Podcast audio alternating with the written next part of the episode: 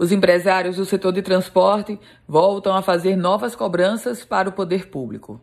Na verdade, a grande justificativa deles é da insustentabilidade do valor da tarifa e da planilha como está posta atualmente. E essa, esse modelo de estar posta, meus caros ouvintes do Política em Foco, é que tanto a gratuidade dos idosos quanto a meia passagem dos estudantes, ela é contabilizada na conta de quem?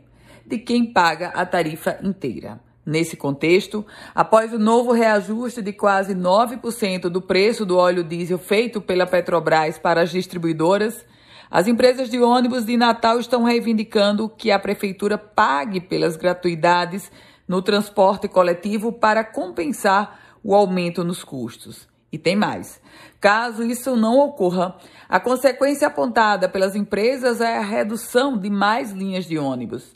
Aliás, a frota hoje ela já está reduzida em 70% desde que começou a pandemia, sendo que 24 linhas nem operam mais porque simplesmente foram devolvidas ou suspensas pelas empresas.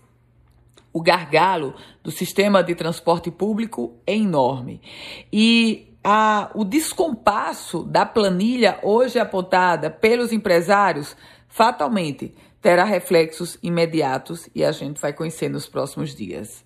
A Prefeitura de Natal ainda não se posicionou sobre essa nova reivindicação dos empresários. Ana Ruth Dantas, para no... Ana Ruth Dantas para o nosso Política em Foco. Eu volto com outras informações.